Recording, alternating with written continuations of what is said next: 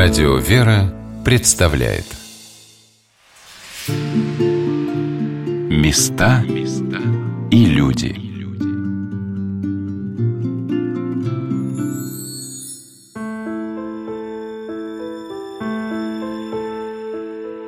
Наверное, каждый из нас испытывал, что в том или ином месте на Земле он чувствует себя особенно хорошо.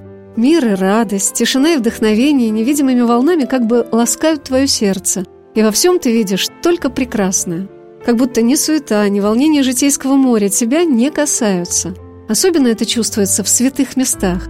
Здесь все сохраняется невидимым покровом людей, которые здесь жили, молились, подвязались Богу.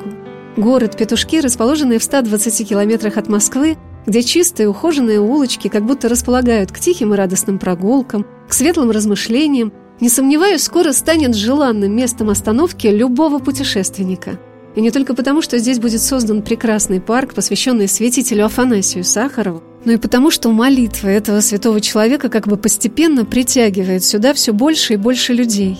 Эта несравненная атмосфера города Петушки связана с невидимым покровом всех тех людей, которые здесь жили и молились в советские годы. Удивительно, что именно в этот русский городок съезжались со всех сторон тихие молитвенники земли русской, монахи и монахини, могилки которых находятся вокруг Свято-Успенского храма города Петушки и на расположенном неподалеку кладбище.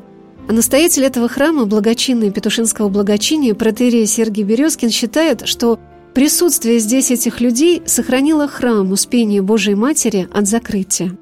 Понимаете, интересно. Вот мы сейчас с вами можем говорить, а как это, почему это, и что это, кто это способствовал. Ведь сам Бог устроил так, чтобы они были вместе. Знаете как? Вот соединили, собрали их всех, и вот они остались здесь навсегда. И же такое счастье, когда здесь вот этот храм был сохранен благодаря горячим молитвам вот этих великих людей.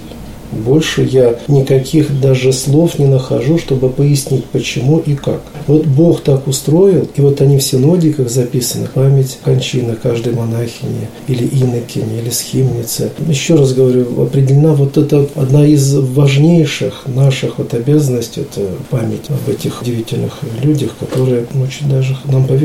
повезло. Городу Петушкам, да? Ну, конечно, людям повезло. Батюшка вспоминал свои первые впечатления от общения, а скорее от лицезрения этих людей определенный момент, когда я мог только вот понять и познать то, что мне было достаточно в этот период. Понимаете, я впервые увидел э, схемические одежды.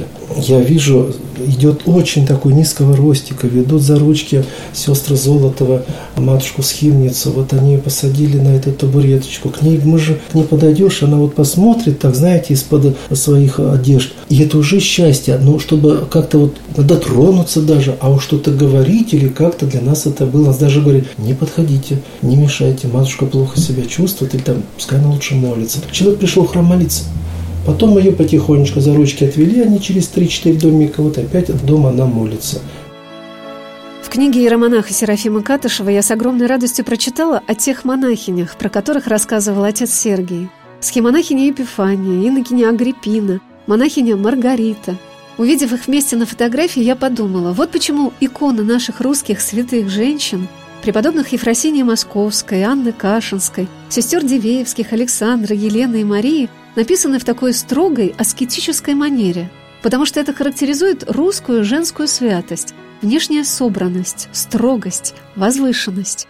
А когда я начала читать письма святителя Афанасия к матушке Маргарите, где говорится о том, с какой заботой, неустанностью она все годы заключения владыки в течение 33 лет старалась ему помочь, передавала посылки, писала письма и выхлопотала ему переезд в петушки, я поняла, что небесный покров этих удивительных женщин – это скромность и тайна.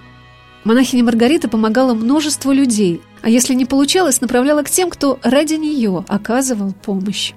Вы знаете, это очень лично еще, духовно. Поэтому, может быть, они в какой-то степени и скрывали себя, они же не открывали себя вот так, что мы, мы монахини, знаете, оденутся так, что пойдут там во всех своих регалиях. Нет, их жизни и вечность, то есть тихая, мирная, благочестивая, то это как раз и отличает то, то, что мы с вами можем сейчас говорить, а как это, а что это. Нам невозможно эту тайну понять в полноте, учитывая то, что это тайна Божья о людях. Потому что они здесь тихие, а перед Богом они имеют горячую молитву. И, конечно же, я еще раз говорю, только благодаря этим людям, и даже сегодня мы чувствуем этот покров заботу. Это замечательно, что нашлось рядом с владыкой Афанасием так много прекрасных людей, которые не боялись в годы, когда за веру гнали, заключали, убивали, помогать священникам, писать им в лагеря, молиться в храме. Это совместная молитва друг за друга, частая переписка, сознание, что владыка нужен многим и многим, давало и ему силы выживать в немыслимых условиях. Вот отрывок из одного письма, написанного святителем Афанасием Сахаровым в 1952 году монахине Маргарите из Дубра-Влага в Мордовии, где владыка уже после окончания срока заключения был вынужден в течение трех с половиной лет ждать выхода на свободу. Сердечно приветствую вас и всех близких с праздниками Преображения Господня и Успения. Радуюсь за вас, что вы имеете возможность зреть красоту Господню, обильно питаться от трапезы духовной, услаждаться нашими дивными песнопениями. Мысленно соучаствую с вами в торжествах церковных, соутешаюсь вашими утешениями. Какое великое сокровище вера наша! Во всех обстоятельствах она приносит нам успокоение, утешение, радости – Верующий всегда скажет со святым апостолом, «Злословят нас, мы благословляем, гонят нас, мы терпим, хулят нас, мы молим. Слава Богу за все и всяческих ради». И обязательно в конце письма владыка всех утешал своим благословением. «Господь да хранит вас, мои родные, и да благословит. Всех вас молитвенно напоминаю, взаимно прошу святых молитв. Если вы, Владимире, возможность собираться вместе для молитвы – если нет, молитесь в клетях ваших, спасайтесь о Господе. Богомолец ваш, епископ Афанасий. Ну, конечно, это говорит и о том, что святитель Афанасий еще в самом начале своего священнического и епископского служения своим удивительным даром человеколюбия приобрел себе столько друзей, духовных чад, которые не оставляли его и тянулись к нему всю свою жизнь. Говорит, что владыка был очень добрым человеком. И вот эти вот страдания, которые он перенес, они его не озлобили. От него постоянно исходил свет, он ко всем относился очень ласково и милостиво, детей благословлял тоже. Причем взрослые запрещали ходить вот к этому старику непонятному, да, он все равно детей благословлял. Ну и когда люди, которые к нему приходили, он обязательно стремился им дать какой-то подарок. Вот там хотя бы конфетами угостить. Одна у нас была одна такая бабушка, мать э, Варвара Золотова. Она как раз, вот у нее мама общалась со свидетелем Афанасием. Ну и мать Варвара, в общем-то, тоже через маму. Вот она рассказывала, что однажды она пришла к свидетелю Афанасию там по какой-то необходимости. И свидетелю Афанасию приехали какие-то гости. И, значит, на столе был торт. Это она, говорит, он вырезал звездочку из середины и отдал ей. Вот у нее такие воспоминания сохранились. Ну, а вообще она говорила, что свидетель Афанасий, он вообще вел жизнь такую, да, очень замкнутую. С людьми он, как правило, старался, ну, потому что время было непростое, старался общаться по минимуму. Ну, вот те люди, которые его знали, которые с ним, в общем-то, дружили, вот у них такие воспоминания сохранились. Протеерей Артемий Исмаилов – настоятель Свято-Афанасьевского храма в городе Петушки. Этот храм был построен и освящен в 2002 году рядом с железнодорожной станцией – и под звуки проходящих поездов и электричек батюшка рассказывал о единственном пока в России храме святителя Афанасия Сахарова. Дело в том, что Петушки, как город, он возник уже в советское время. А еще Допустим, сто лет назад такого города не было. На месте современного города Петушков было два поселения. Была станция Петушки и деревня Петушки. А потом они слились вместе, и появился такой город Петушки, а деревня Петушки стала называться Старые Петушки. И вот как раз на этой станции была изначально построена школа, начальная школа, скажем так. Потом к школе был пристроен храм. И в 1900 году храм был освящен в честь памяти святителя Николая, архиепископа Мирликийского чудотворца. То есть первый храм вот в нашем городе – это первый храм. Второй храм, храм, который является архитектурным памятником, Свято-Успенский храм, был освящен в 1910 году. Здесь храм на станции, он был деревянный, то есть здесь был храм и школа, такое вот совмещение. И в качестве храма вот это строение оно просуществовало до революции. Потом храм был упразднен, Школа осталась. Школа существовала еще до 70-х годов. Потом была построена каменная школа. В общем-то, школа отсюда переехала. Но и впоследствии это здание пришло в негодность, и через какое-то время здесь возник просто пустырь. И когда храмы стали восстанавливать, ну, было принято решение восстановить храм, школу, ну, как раз в Петушках. То есть помимо Свято-Успенского храма построить еще один храм. Особенность храма в чем заключается? В том, что вместе с храмом, рядом с храмом, в одном помещении находится школа. Школа общеобразовательная, начальная, первый, четвертый класс. То есть то, что было в свое время до революции, то же самое восстановлено у нас и сейчас. Ну, единственное, что школа такая небольшая, у нас обучается 40 детей. Дети жители Петушков и близлежащих городов и деревень. Мы стояли с отцом Артемием перед портретами первых иерархов Русской Православной Церкви XX века – рядом с классными комнатами Свято-Афанасьевской гимназии, где дети начальной школы впитывают знания по истории церкви, и батюшка говорил о том вкладе, который внес святитель Афанасий в борьбу с обновленцами. Мы об этом можем судить только по каким-то записям, переписке, по каким-то книгам. Святитель Афанасий избрал путь церковного служения в то время, когда были гонения, причем люди, которые занимали высокие посты в церкви, епископы, то есть архимандриты, ну, они были ну, фактически обречены на этот путь, то есть не только его путь, например, путь святителя Луки, который тоже принимает епископский сан, тут во времена гонений тоже попадает и в тюрьмы, и в ссылки. Но святитель Афанасий интересен тем, что он, ну, такая вот интересная история. Был некий проект разрушения церкви изнутри, так называемое обновленчество. Ну, что такое обновленчество? У нас немножко неправильно понимают суть этого движения, и обновленчество связывают, как правило, с какими-то богослужебными, может быть, реформами, с переводом на русский язык, ну, вот с какими-то такими вещами, с реформой богослужения. На самом деле все это... Ну, там были некоторые представители обновленцев, которые этим занимались, но были и, допустим, в Патриаршей церкви тоже люди, которые этим занимались. То есть это не является критерием каким-то. А обновленчество, оно выступило против канонического строя церкви.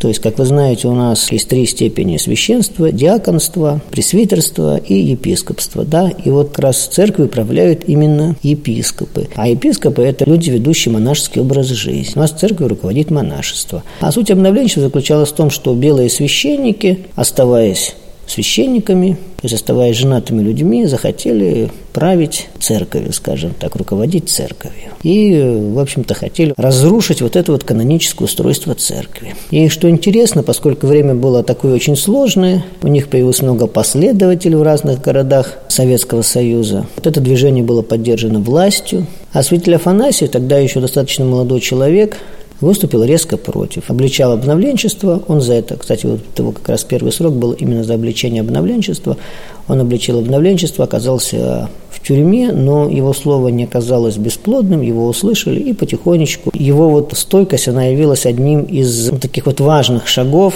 для того, чтобы вот это вот движение, оно прекратило свое существование. То есть люди стали, даже те люди, которые увлекались обновленчеством, которые уходили в обновленчество, они стали потихонечку из него выходить, возвращаться назад. Учитель Афанасий здесь сыграл, конечно, большую роль своим примером, своим словом. В сентябре 1922 года состоялся четвертый арест и первая ссылка святителя Афанасия в Зырянский край. Перед отправкой из Таганской пересыльной тюрьмы, где разрешали ежедневно проводить богослужения, Владыка осветил для себя походный антимин своими всех святых в земле российской просиявших и несколько антиминцев для раздачи отправляющимся в изгнание. А всем оставшимся близким друзьям, духовным чадам, епископ Афанасий в письме маме Матроне Андреевне завещал – да лучше пускай все храмы будут закрыты, только не должно православным молиться с отступниками. Может случиться, что отступники станут служить около наших святынь, но святые не будут с ними. И хотя бы все святыни они захватили в свои руки, им не освободиться от обладающего ими духа зла. А вот я смотрю сейчас на заключенных за дело Христова, епископов и пресвитеров, слышу о православных пастырях в других тюрьмах находящихся – Какое спокойствие и благодушие у всех. Очевидно, Господь помогает, и святые не оставляют их. И что характерно, злобы-то у нас нет к живым. Конечно, ни о каком общении с ними у нас речи быть не может. Никакого снисхождения или потворства, пока не покаются они и на деле своего покаяния не покажут. Все они для нас якоязычники и мытари. Но озлобления против них у нас нет и не должно быть. Это они носят на себе Каинову печать, стеная, трясясь, ходят измышляя, какую бы еще пакость учинить православным. Господь да поможет нам всем остаться верными Ему, и полезное о нас да устроит.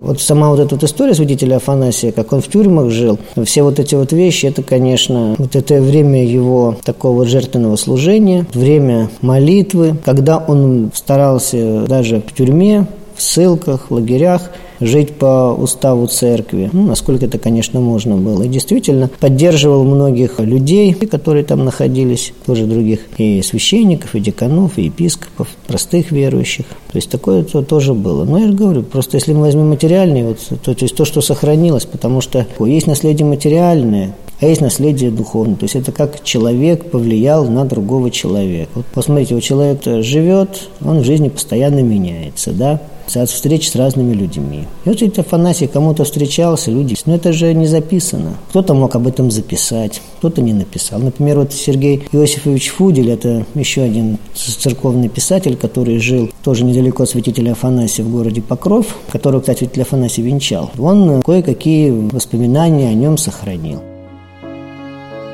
Сергей Фудель писал о богослужениях владыки Афанасия в ссылке в Зырянском крае, где он жил в пригороде Устцесольской Искаре, и вспоминал, как святитель искусно делал золотые и серебряные кресты из картона и бумаги, которые священники надевали на себя при богослужении. Владыка изготавливал сам маленькие иконки разных святых из материи, картона и бисера. «Входишь из кухни в его комнату», – писал Фудель, – и в ней обычная картина. Тишина, в углу горит лампадка – а за столом владыка или пишет, или клеит иконки. На протяжении всей жизни одним из верных друзей и помощников святителя Афанасия был протерей Иосиф Потапов, в доме которого жил владыка в Петушках. Еще в 1940 году он писал ему из балтийских лагерей. А из друзей моих и товарищей по академии одних уж нет, а те далече. И сколько младших моих товарищей оставили уже земную юдоль. Много ли лет или дней остается и мне странствовать по этой скорбной юдоле – Хотелось бы только, чтобы дано было столько времени, сколько хватило бы на обработку и приведение в порядок собранных мной служб, на обработку того, что предполагаю написать по церковному уставу и по русской геологии, материал для чего собран был мной часто с большим трудом в течение многих-многих лет, о чем мыслей не оставляю, даже и в настоящем моем положении, обдумывая некоторые подробности, разрабатывая планы – Ради этой работы готов просить я и о скидке года, чтобы поскорее взяться за любимое, дорогое дело. Отец Артемий рассказал, что в храме святителя Афанасия епископа Ковровского в городе Петушки находилась походная церковь Владыки, которую он пронес через 33 года бесконечных ссылок и заключений. У нас раньше, в общем-то, достаточно много было святынь. У нас в храме хранились вещи святителя Афанасия, причем хранилась его походная церковь, деревянные а, чаша, деревянный дискос, а антиминц. А все это, когда во Владимире было принято решение стать епархиальный музей, то это все забрали в Владимирский епархиальный музей. Поэтому там сейчас это есть, и там все это сейчас хранится. Сегодня на «Волнах Радио Веры» мы рассказываем о святителе Афанасии Сахарове, епископе Ковровском, который с 1956 года до своей кончины в 1962 году жил в городе Петушки. Власти не разрешали владыке служить открыто в храме, и даже при закрытых дверях не позволяли совершать службу в облачении епископа. И он отказался служить и совершал богослужение в доме, где он проживал последние три года – Сейчас в этом домике создан замечательный музей святителя. Но в церкви Успения Божией Матери владыка бывал, пока позволяли силы.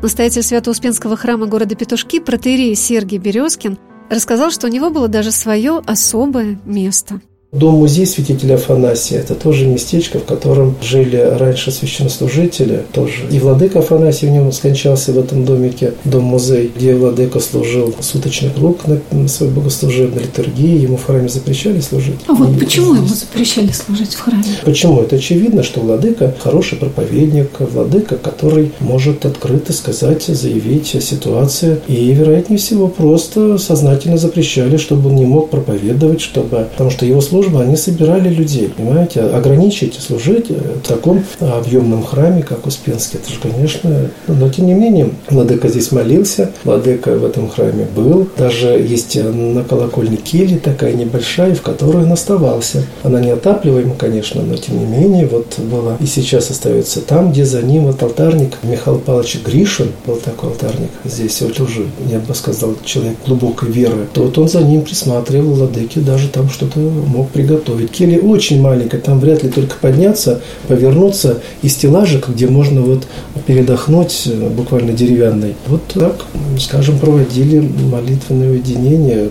Может быть, в какой-то степени даже скрывали себя от глаз властей. То есть, что... может быть, на службе даже он пребывал, да? Да, конечно. Владыка был здесь в храме, да, молился, то даже и это не обсуждается. Храм Успения Божией Матери в городе Петушки – уникальный пример того, как любовь и усердие к Богу помогают человеку вернуть Создателю все самое лучшее, что человек имеет. Этот храм был построен в начале XX века чаянием промышленника Ивана Павловича Кузнецова.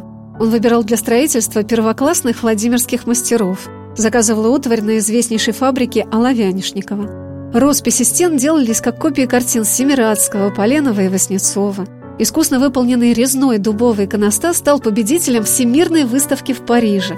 И что самое уникальное, все это сохранилось. А еще Успенский храм в Петушках – необыкновенный пример, как все это в веках хранит память о тех людях, которые здесь молились. Особая история того, как верующим удалось отстоять этот храм в годы гонений. Как они создали общину, собирали деньги, чтобы платить налоги, поддерживали друг друга и жили молитвой – Именно к этим людям и вернулся в петушки святитель Афанасий Сахаров. Его письма показывают нам, насколько вера и любовь соединяют в Боге людей самыми крепкими узами верности друг другу. Ведь из всех тех, кто отправлял владыке посылки, писал письма, передавал деньги, каждый мог пострадать. И каждому он был предан и помнил его в своих молитвах. 7 января 1941 года, в день Рождества Христова, он писал своему другу, диакону Иосифу Потапову. Ночью с несколькими перерывами засыпал у горем неленивому, совершил праздничное бдение. После него пошел славить Христа, родшегося и по родным могилкам, и по кельям здравствующих, и живых, и усопших. Ведь у Господа нет усопших, в Сибу тому живи суть.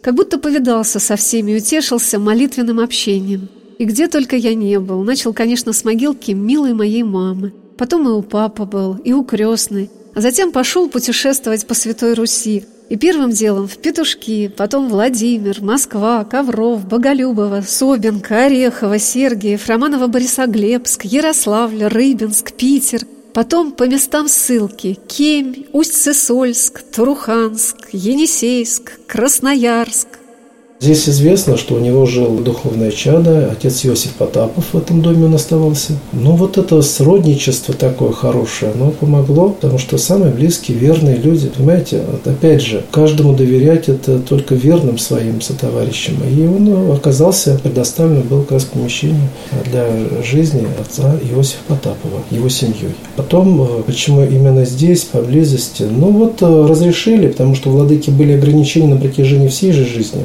Он и в Тутаеве находился, он и в других населенных пунктах. Но ему, видите, опять же, разрешение переселиться Петушки, опять же, разрешала власть. Без, без разрешения это было сложно. Но вот разрешили переселиться, и он переселился, потому что здесь уже за ним опять присмотр был хороший, такой добрый. И по улице многие жители, вот, которые сейчас кто-то жив еще, они вспоминают, что помнит владыку Афанасия. Да, вот доброго всегда он останавливался, детишками особенно мог угостить конфетками все всегда, и было очень приятно. Хоть детей пугали родители, и кто-то там не подходите, это очень там страшный человек такой, видите, весь темный какой-то, монах такой, что-то.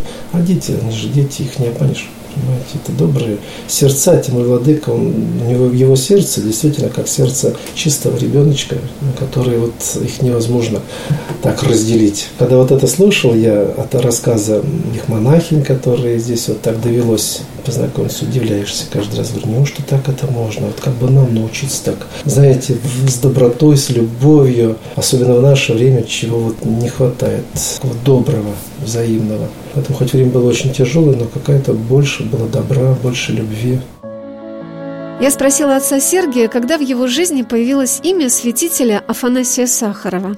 Только после того, как я переступил порог этого храма, как я услышал слова отца-настоятеля, владыки Афанасик, я видел его заботу, и более того, отец Андрей Тетерин два раза в году собирал том числе я стал участником вот этих паломничеств в город Владимир на могилу святителя Афанасия. В день ангела его и в день смерти. Собирался автобус, выезжали. На могиле сложилась большая панихида на князь Владимирском кладбище города Владимира. Там и родители владыки. И вот это молитва, это собрание. То есть отец Андрей, он эту память в людях начал еще глубже, больше вот развивать. Имя владыки как раз важно сейчас открыть было людям как подвиг и это в дальнейшем, учитывая, знаете, наше государство пережило непростое в то же время, в начале 90-х. Я думаю, что это как раз вот дало возможность людям горячо молиться, просить и брать пример о любви к Отечеству, к чему Владыка всегда призывал.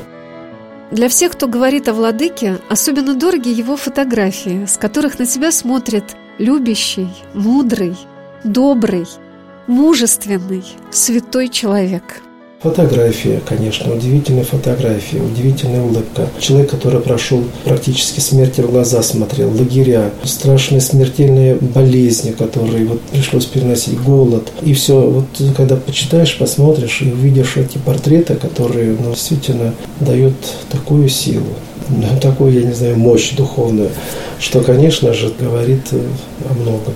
Откликается сердце. Да. Батюшка сказал о том, насколько сейчас важно рассказывать о жизни святителя Афанасия, чтобы как можно больше людей узнавало об этом удивительном человеке, который пронес для нас сквозь все свои немыслимые скорби и испытания этот луч веры в Бога, который из беспросветной тьмы выводил его к таким вершинам духа, что даже из ссылки он писал о себе, что и утешается, и радуется.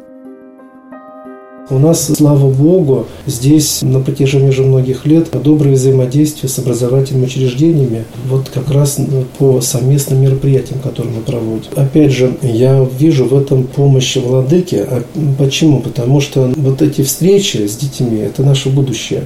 Они проходят на базе дома-музея владыки. Это очень важно, чтобы они имели место продолжения дальше в наших храмах. Потом совместные мероприятия. Вот сейчас мы здесь, опять же, с подачи молодежи решаем вопрос о создании парка вокруг Успенского храма города Петушки. Вот часть земли мы сейчас обрабатываем и создать здесь парк планируется в честь святителя Афанасия. Этот парк, он будет носить не только духовный характер, но и, скажем, такой характер культурный. То есть, как владыка общался, как владыка и в духовном плане, в светском, здесь должен стоять памятник это владыка Афанасий, как будет благословлять всех проезжающих здесь вот по этой нашей дороге. Замысел такой есть. Ну, точно он решится, потому что здесь э, мы только надеемся на помощь святителя. Здесь у нас будет часовня купальня. То есть мы как бы создадим такую возможность людям еще больше праздники устраивать такие общие наши церковно-государственные. То есть как-то вот что-то мы в таком движении постоянном, не сидим на месте, хотим что-то делать, делать, и много людей откликается, приезжает, услышав об этом проекте, готовы предложить свою поддержку, помощь. Это опять же имя святителя Афанасия. Каждый человек найдет в жизни святителя Афанасия что-то, что послужит для него примером, утешением, назиданием. От совсем еще ребенка до взрослого человека, от мирянина до архиерея. Лично каждый человек во владыке видит своего наставника духовного. Казалось бы, знакомства как такового нет, но знакомство духовное такое, потому что это тоже очень важно. Когда мы говорим о том, что помните завет своих предков, помните их наставления, это тоже нам наставление, это тоже как правильно, некое подражание. Сейчас не идет речь о том, что тебя там в 30 лет будут по лагерям. Речь не в этом, но подражание, как быть готовым к некоторым трудностям даже в сегодняшнее время, а они не обязательно в лагерях будут, они по-другому будут приходить. Но как тебе быть готовым? Как тебе не озлобиться, не забыть о том, что все в руках Бога, не в твоих руках, не в твоем только вот, как бы скажем, в твоих мозгах или там, а в руках Бога. Ты просто услышь этот голос, ты прими его, то есть ты себя приведи к тому, чтобы слышать этот голос, и тогда в полноте твоей все будет совершаться так, не как тебе лично, а как тебе полезно, не как тебе угодно, а как полезно. Вот я думаю, что как раз начальное воспитание и вот то владыка получил и в духовных школах, понимаете, это очень важно. Проходя обучение, ты должен получать знания. Но можно пройти обучение, ничего не получить. А получить, к примеру, там знак какой-то там, то, что ты диплом там, а по-настоящему ты ничего не знаешь вот по жизни. Понимаете? Вот и о чем. То есть и здесь пример.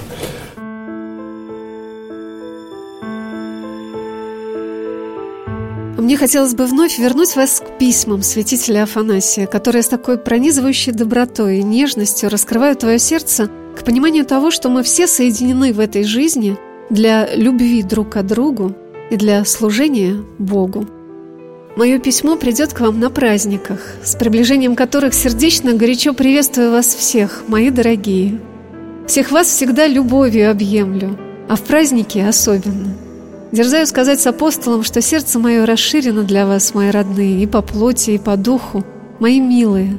Когда удается справить какую-либо службу, я всех вас имею в мыслях моих, как соприсутствующих и самолящихся, и в положенные моменты вам мирствую, на вас призываю Божие благословение. Всегда молю Бога, да даст еще нам радость утешиться телесным общением, беседуя усты к устам, усладиться общением в молитвах и таинствах, и не издалека, а непосредственно каждому из вас преподать благословение моей грешной десницей.